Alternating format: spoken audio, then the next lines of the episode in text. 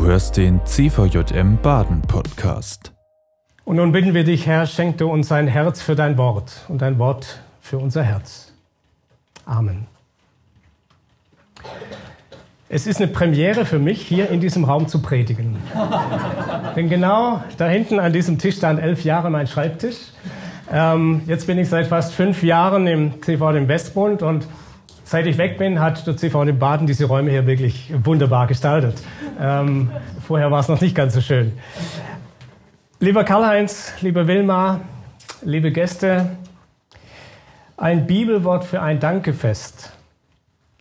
Ein Wort, das wir einem Altpräses und seiner Frau zusprechen wollen. Aber ich bleibe lieber bei Karl-Heinz und Wilma. Das klingt irgendwie besser. Ein Wort, das aber auch zu uns allen spricht oder vielleicht hineinspricht in unsere Situation im CVM. Was kann das für ein Wort sein? In mir ist ein Wort aufgeleuchtet aus dem Alten Testament, das mich seit vielen Jahren begleitet und beschäftigt. Es war übrigens ein Präses, der dieses Wort zum ersten Mal gesprochen hat. Denn Präses war später im Römischen Reich der Titel für einen Statthalter, also so für einen Regionalpräsidenten. Und dieser Präses hat zusammen mit einem Priester bei einem großen Fest dieses Wort zum ersten Mal gesprochen. Ganz Jerusalem war auf den Beinen, überall war etwas los, ein Festival der ganz besonderen Art. Nach einer aufwendigen Bauzeit mit großen Hindernissen war die Stadtmauer um Jerusalem fertig geworden. Viele Familien, die nach Babylon verschleppt worden waren, waren wieder in ihre alte Heimat zurückgekommen. Und dann gab es dieses Riesenfest. Nehemia, dieser Präses, und Esra, der Priester, gaben das Motto für diesen Tag aus. Die Freude am Herrn ist eure Stärke. Es war also ein Freudenfest und sie freuten sich über die Fertigstellung der Stadtmauer, auch über die Rückkehr, aber eigentlich war dieses Freudenfest für ihren Gott, für ihren Gott, dem sie die Ehre gaben. Für ihn haben sie dieses Fest gefeiert. Und so verstehe ich diesen Gottesdienst. Also wir wollen euch Danke sagen. Klar, das kommt nachher auch noch. Aber Steffen hat es ja schon angedeutet. Jetzt ist der Dank an Gott im Mittelpunkt. Deshalb singen wir Loblieder. Deshalb feiern wir Gottesdienst. Wir danken dem, der dich, der euch in eurem Leben geführt und begleitet hat. Wir ehren den, der dir Begabung, der dir Kraft und Stärke gegeben hat, der dir für deinen Dienst Freude geschenkt hat. Der dir zum Beginn deines Leitungsamtes, so hast du es immer wieder gesagt, zugesprochen hat, ich bin mit dir. Er, der Herr, der dreieinige Gott, er soll im Mittelpunkt stehen. An ihm wollen wir uns jetzt freuen. Aber wie kommt man denn zu solch einer Freude am Herrn? Ich möchte drei Spuren legen, die ich in diesem Bibelabschnitt im Nehemia-Buch, ihr könnt es nachlesen in Nehemia 8, entdecke, an die ich uns erinnern möchte. Das erste, sorgt euch nicht. Da geht es ja nicht gleich mit Freude los in diesem Vers. Der erste Teil heißt, seid nicht bekümmert, denn die Freude am Herrn ist eure Stärke. Ich glaube, das ist ein Vers für Leitungsverantwortliche und Mitarbeitende im CVM. Es ist eine Wegweisung und eine Ermutigung für einen Dienst, der eben nicht nur aus Freude besteht, sondern immer wieder auch Kummer mit sich bringt. Und das gab es ja in den 16 Jahren deines Präsesamtes auch. Du selbst könntest jetzt sicher eine ganze Reihe von Situationen und Momenten in deinem Dienst aufzählen, in denen es Kummer gab, in denen du dir Sorgen gemacht hast, in denen du vielleicht mutlos warst, in denen es vielleicht mehr Fragen als Antworten gab. Das war auch bei Nehemia so. Als er im fernen Babylon von den erbärmlichen Zuständen in seiner Heimat Jerusalem hörte, ist er erstmal in Tränen ausgebrochen. Das hat ihn umgetrieben, das hat ihn nicht losgelassen. Ich denke, wir kennen solche Zeiten und Augenblicke. Aber die Frage ist ja, wie wir damit umgehen. Denn die große Gefahr ist, dem Kummer, den Sorgen, dem Kram Raum zu geben. Immer auf das zu schauen, was nicht gelingt, was krank macht, was beschwert. Sorge treibt um. Sorge lässt manchmal nicht mehr richtig schlafen. Wenn wir der Sorge Raum lassen, dann frisst sie sich in unser Innerstes. Immer tiefer und tiefer, bis wir schleichend zu Menschen werden, die innerlich vor Sorge ausgehöhlt sind. Seid nicht bekümmert, sorgt nicht. Daran will dieser Vers dich, Karl-Heinz, und uns alle erinnern. Denn nichts kann die Freude so schnell und nachhaltig abtöten wie Sorgen und Kummer. Das ist wie so ein Strudel, der immer mehr nach unten in die Tiefe zieht und aus dem man von alleine nicht mehr herauskommt. Deshalb denke ich, brauchen wir in unseren Sorgen diese rettende Hand von außen, diese Hand von Jesus, der schon den Petrus aus diesem Strudel herausgezogen hat. Freude entsteht nämlich dann, wenn wir das leben und tun, was Petrus dann mal in seinem Brief geschrieben hat. Alle eure Sorge werft auf ihn, denn er sorgt für euch. Das will ich dir mitgeben. Sorg dich nicht. Nicht im Blick zurück und sorg dich nicht im Blick nach vorne. Dazu will ich uns alle ermutigen, in unseren Leitungsaufgaben im CVM oder an vielen anderen Stellen, an denen der Kummer und die Sorge die Freude verdrängt. Nun kann man ja aber Freude nicht einfach verordnen wie Medizin. Aber man kann sie erfahren und erleben. Wenn man sich dem lebendigen Gott hingibt, dann geschieht manchmal das Erstaunliche, dass es tatsächlich Freude sogar in allem Leide gibt, wie es der Liederdichter ausdrückt. Das klingt paradox, das ist nicht erklärbar, aber das ist erlebbar und erfahrbar. Aber vielleicht ist dazu nötig, dass wir immer wieder still werden, um auf diesen Herrn zu hören. Ein kleiner Junge hatte von seinem Großvater ein wertvolles Geschenk bekommen, eine goldene Taschenuhr. Als er eines Tages nach Geschäftsschluss in der Schreinerei des Großvaters spielte, verlor er diese Uhr. Er suchte, wühlte zwischen all den Sägespänen und was sonst noch herumlag, wurde panisch, aber er fand keine Uhr. Doch dann wusste er plötzlich, was zu tun war. Er hörte mit dem hektischen Herumsuchen auf, wurde ganz ruhig, wurde ganz leise. Und in dieser Ruhe und Stille hörte er das. Das leise Ticken der Uhr. Es war noch eine Uhr, die getickt hat. Gott hat dir, Karl-Heinz, und Gott hat jedem von uns ein kostbares Geschenk gemacht die Freude an ihm. Aber manchmal verlieren wir diese Freude in der Hektik des Alltags, in den Sorgen unserer Verantwortung. Und doch ist sie immer noch da und will von uns gefunden werden. Vielleicht müssen wir dazu still werden, eine Pause einlegen, unsere Gedanken zur Ruhe bringen und auf die wunderbare Gegenwart Gottes in unserem Leben achten. Sorgt euch nicht. Eine zweite Spur. Hungert nach dem Wort Gottes. Das war ja schon ein erstaunliches Fest damals in Jerusalem. Die Leute, die sich da auf der Festwiese vor dem Wassertor versammelt hatten, die wollten keine Musik, die wollten keine Show, die wollten keine Liturgie, kein Festival und auch kein Christival. Die wollten eine Bibelstunde mit Esra. Hole das Buch des Gesetzes des Mose, hole das Wort Gottes, lies es uns vor, erklär es uns, so lesen wir. Deshalb sind die Menschen aus allen Ecken zum Festplatz geströmt. Und ich dachte schon erstaunlich. Da war ein Hunger nach Gottes Wort, eine Sehnsucht. Und aus der Bibelstunde wurden Bibelstunden. Esra las aus dem Gesetz auf dem Platz vor dem Wassertor vom lichten Morgen an bis zum Mittag. Ich weiß nicht, wie es uns ergangen wäre oder heute ergehen würde, wenn ich nicht mehr aufhören würde zu reden oder aus Gottes Wort zu lesen.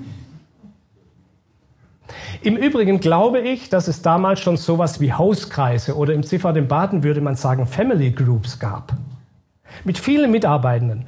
Denn hört mal genau hin, was im Nehemia-Buch an dieser Stelle steht. Und Esra, der Schriftgelehrte, stand auf einer hölzernen Kanzel, die sie dafür gemacht hatten. Er tat das Buch auf vor aller Augen und Esra lobte den Herrn, den großen Gott. Und die Leviten Jeschua, Bani, Sherebja, Yamin, Akub, Shebataya, Hodia, Masea, Kelita, Asaria, Josabal, Tanan, Pelaya unterwiesen das Volk im Gesetz. Und jetzt kommt ein spannender Satz. Und sie legten das Buch des Gesetzes Gottes klar und verständlich aus, sodass man verstand, was gelesen worden war. Das wünsche ich mir manchmal, dass wir Mitarbeitende das Wort so auslegen, dass andere verstehen, was gelesen worden war. Also lauter Kleingruppen, die sich dort am Wassertor bildeten, in denen das Wort Gottes ausgelegt wurde. Und die Leute hören zu, sie hören atemlos zu, stundenlang. Keiner wird müde, keiner sagt, jetzt müssen wir aber nach Hause zum Mittagessen. Es ist ein Hunger, eine Lust am Wort Gottes. Freude entsteht, wenn wir uns mit Hunger, mit Lust dem Wort Gottes aussetzen. Aber was ist, wenn ich diesen Hunger nicht habe, wenn ich diese Lust nicht verspüre? Vielleicht kennt ihr solche Gebete, Jesus schenkt mir doch wieder mehr Lust am Bibellesen. Und dann bleibe ich doch sitzen an meinem vollen Schreibtisch oder vorm Fernseher oder wo auch immer. Und dann wiederhole ich das, Herr, schenk mir doch wieder Lust. Und dann sagt Jesus vielleicht zu mir, mach du doch den ersten Schritt. Beginne wieder neu zu lesen, dann schenke ich dir die Lust dazu. Manchmal geht es darum, dass wir den ersten Schritt machen. Karl-Heinz, das war und ist dir wichtig, dass wir als CVM eine Gebets- und Bibelbewegung sind und bleiben. Dass wir das niemals verlieren dürfen.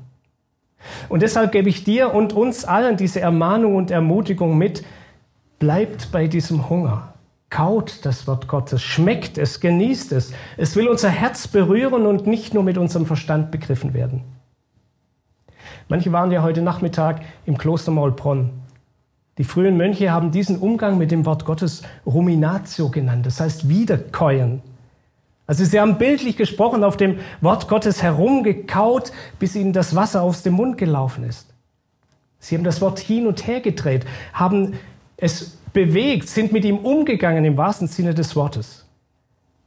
Und so gelangte das Wort in die Tiefe und bekam Tiefgang. Hungert nach dem Wort Gottes. Und noch eine dritte Spur. Jetzt passiert etwas ganz Erstaunliches bei diesem Bibelfest. Da bricht zunächst überhaupt keine Freude aus. Da gibt es keine Jubelrufe, da wird kein Lobpreis angestimmt, da beginnen alle zu heulen. Dem ersten laufen die Tränen über die Wangen und dann heulen immer mehr. Warum denn das? Sind sie so ergriffen? Nein, sie sind so betroffen, sie sind so geschockt, weil sie in der Begegnung mit Gott und mit seinem Wort plötzlich sich selbst erkennen. Es ist wie der Blick in einen Spiegel. Sie sehen ihr Leben und merken, dass sie meilenweit entfernt von dem sind, wie sich Gott Leben vorstellt. Und darüber erschrecken sie zutiefst. Sicher gab es auch bei dir, Karl-Heinz, in den Jahren deines Dienstes Augenblicke, in denen du erschrocken bist.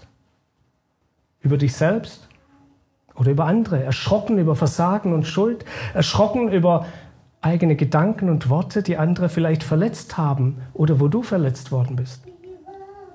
Wer sich dem Wort Gottes aussetzt, denn lässt das nicht kalt. Das Wort Gottes führt zur Erkenntnis und zum Erschrecken. Da kann es sein, dass man zu heulen beginnt über sich selbst und über die eigene Schuld und Gottesferne. Aber genau das nennt die Bibel Buße, Umkehr. Was von diesem Fest damals in Jerusalem erzählt wird, ist dasselbe, das uns im Neuen Testament vom verlorenen Sohn berichtet wird. Ich will umkehren, ich will zu meinem Vater gehen. Das passierte damals auf der Festwiese am Wassertor. Und vielleicht verstehen wir jetzt diese Worte noch mal ganz anders. Seid nicht bekümmert. Denn euer Herr hat euch nicht verworfen. Er vergibt euch und nimmt euch täglich neu an. Er steht mit offenen Armen da und freut sich von Herzen, wenn ihr umkehrt und zu ihm kommt. Ich will das auch dir zusprechen, Karl-Heinz. Und uns allen. Deine Zeit als Präses war nicht ohne Konflikte und ohne Verletzungen. Das war auch eine Last. Manches konnte ausgesprochen werden, manches aber auch nicht. Aber nun sitzen wir hier gemeinsam vor dem Herrn, der uns zuruft, seid nicht bekümmert. Ich habe euch nicht verworfen. Mit eurer Bruchstückhaftigkeit, mit eurer Schuld, mit eurem Versagen könnt ihr bei mir Frieden finden. Ich vergebe euch. Und deshalb könnt ihr neu aufeinander zugehen trotz mancher unterschiedlichen Meinungen und Einstellungen, trotz mancher Verletzung, seid nicht bekümmert, sondern feiert. Feiert miteinander. Nicht um zu verdrängen, nein, sondern aus großer Dankbarkeit eurem Gott gegenüber. Und jetzt lese ich den ersten Teil dieses Verses, den ich euch bis jetzt vorenthalten habe. Da steht, Darum sprach er, also Nehemia, der Präses und Esra, der Priester, sie sprachen, geht hin und esst fette Speisen und trinkt süße Getränke und sendet davon auch denen, die nichts für sich bereitet haben. Denn dieser Tag ist heilig unserem Herrn. Und seid nicht bekümmert, denn die Freude am Herrn ist eure Stärke. Ich weiß nicht, ob dieser Vers medizinisch gesehen gut ist, aber was damit ausgedrückt wird, ist doch, ihr habt Grund zur Freude und zum Feiern, weil ihr von Gott angenommen seid, weil er eure Schuld auf sich genommen hat, weil ihr seine geliebten Kinder seid und deshalb feiert, genießt, lasst es euch schmecken. Wer sein Leben genießen kann und wer das genießen kann, was Gott ihm schenkt, und das könnt ihr beide, der ist in Wirklichkeit ein dankbarer Mensch.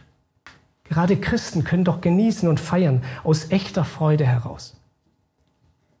Ich habe das immer wieder bei euch erlebt, will mal an Karl-Heinz, dass ihr feiern könnt. Möglichst mit vielen Leuten zusammen, ob zu Hause bei euch im Wohnzimmer oder im Garten oder an anderen Stellen. Macht das weiterhin. Genießt das Leben und die guten Gaben Gottes. Und was ja ganz interessant ist, das Leben feiern und genießen, das hat immer auch damit zu tun, mit anderen zu teilen. Nie für sich alleine. Esst fette Speisen, ja, esst sie, trinkt süße Getränke und sende davon auch denen, die nichts für sich bereitet haben. Zum Feiern gehört das Teilen, das kann man gar nicht trennen. Richtiges Feiern geht nie auf Kosten anderer, sondern immer mit anderen. Die Freude am Herrn ist eure Stärke. Deshalb können wir feiern, auch nachher, was das Zeug hält. Und dadurch entsteht neue Freude, also ein Kreislauf der Freude. Und das ist ja was ganz anderes. Das zieht nach oben, nicht so wie der Kreislauf der Sorgen, der nach unten zieht. Also feiert fröhlich. Drei Spuren aus diesem Text für euch, für uns alle. Sorgt euch nicht, hungert nach dem Wort Gottes und feiert fröhlich. Jetzt will ich schließen noch mit einer ganz konkreten Anleitung zur Freude, die Katharina von Bora, die Frau Martin Luthers, praktiziert hat, wenn ihr guter Martinus mal wieder griesgrämig und ohne Freude war. Also will mal gut zuhören jetzt. ihr seid unlustig, Martinus. Ich habe euch einen Tee zubereitet, der ist gut gegen die Unlust. Achillea millefolium, die gemeine Schafgarbe. Die schlimmste Krankheit ist die Unlust und ich dulde sie nicht unter meinem Dach. Da schreibst du in deine Kirchenlieder nun freut euch, liebe Christen gemein, und lasst uns fröhlich springen. Ich mag's nicht leiden, dass mein Gemahl was anderes lebt, als er schreibt. Der Widersacher des Teufels ist die Freude und die Zuversicht. Den Teufel treibt man mit Lachen aus dem Haus und nun hadre nicht länger mit deinem Gott. Er ist gewohnt, dass man mit ihm hadert. Hauptsache, er hadert nicht mit dir. Vielleicht Vielleicht hilft ab und zu eine Tasse Achillea Millefolium, die gemeine Schafgarbe, um Karl-Heinz an diese Freude zu erinnern. Hier ist, hier ist der Tee und mach ihm ab und zu mal eine Tasse von dieser Schafgarbe. Seid nicht bekümmert, denn die Freude am Herrn ist eure Stärke und jetzt geht das Licht aus. Amen. Das war die aktuelle Folge des CVJM Baden Podcast.